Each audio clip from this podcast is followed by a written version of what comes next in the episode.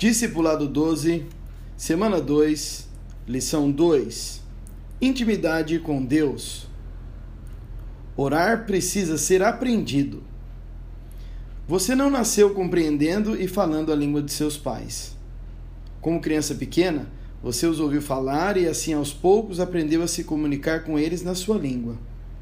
Comunicar-se com o Pai Celestial também é uma coisa que precisamos aprender. Para que isso aconteça, você precisa estar na presença dele. Lucas, capítulo 11, versículos de 1 a 4 diz: Certo dia, Jesus estava orando em determinado lugar.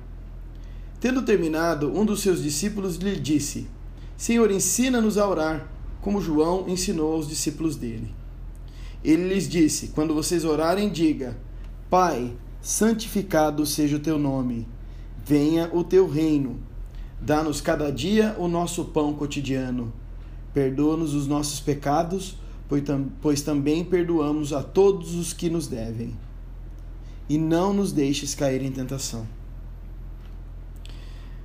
Depois de observarem Jesus orando, o que os seus discípulos lhe pediram?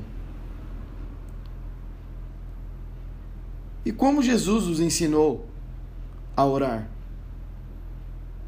Observe, conforme Jesus ensina, qual é uma das coisas básicas que devemos pedir ao Pai. Pense nessas respostas. Desafio de oração.